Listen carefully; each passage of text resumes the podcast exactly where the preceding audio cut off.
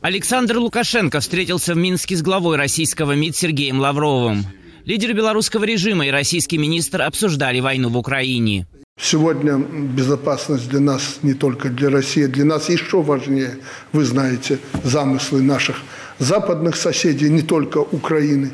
Э, они пытаются и Украину использовать против Беларуси.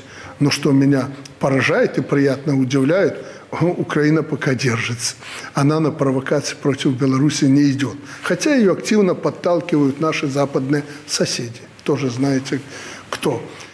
При этом Лукашенко заявил, что выполнит все, что обещал в связи с войной России против Украины, а также что Беларусь готова участвовать в мирных переговорах и поддержать на них Россию. 16 января на всех белорусских аэродромах и полигонах ПВО начались двухнедельные учения ВВС Беларуси и России. Точное количество российских войск на территории Беларуси неизвестно. ВСУ назвали цифру в 10 200 боеспособных военнослужащих. Белорусское издание «Наша Нива» сообщило, что РФ использует железнодорожные цистерны для переброски своих военнослужащих на территорию Беларуси. Таким образом, россияне вводят в заблуждение спутниковый и визуальный мониторинг грузов. Транспортируют ли таким образом военную технику и боеприпасы в Беларусь, пока неизвестно. Также на территории Беларуси постоянно присутствуют российские авиационные и ракетные комплексы, как зенитные, так и ударные «Искандеры». Несмотря на то, что наблюдатели и военные эксперты считают, что имеющие имеющихся сил недостаточно для нового удара по Киеву, украинская сторона продолжает внимательно следить за сосредоточением российской техники в Беларуси. Мониторинговая группа «Белорусский Гаюн» сообщает о возможном возгорании двигателя российского истребителя МиГ-31К ВВС РФ,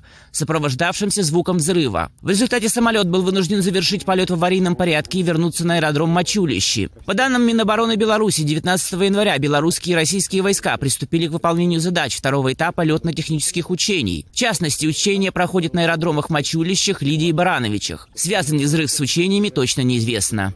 Брестский областной суд вынес приговор политзаключенной Дарьи Лосик, жене политзаключенного журналиста «Радио Свободы» Игоря Лосика. Ей назначено наказание в виде лишения свободы на срок два года с отбыванием в исправительной колонии в условиях общего режима. В суде прокурор Екатерина Покала утверждала, что у Дарьи Лосик якобы был прямой умысел, цитата, «оказывать содействие экстремистской деятельности». Дарья Лосик обвиняется по статье Уголовного кодекса за интервью о муже телеканалу «Белсат» весной 2022 года. Цитата, в котором она позиционировала себя как жена политзаключенного. «Я готова, глядя глаза в глаза, лично услышать, иногда не до законов, попутно рассказав, каково это быть любящей женой и мамой в декрете, готовой бороться за жизнь мужа до последнего. За моей спиной нет сотен тысяч силовиков, есть только мой муж, разбитое сердце и абсолютно чистая совесть. Так давайте же встретимся, и я расскажу вам, что такое любовь. У Игоря и Дарьи Лосик есть четырехлетняя дочь Павлина, о которой сейчас заботятся бабушки и дедушки. Максим Москальков, Анатолий Кошенко, «Голос Америки», Вашингтон.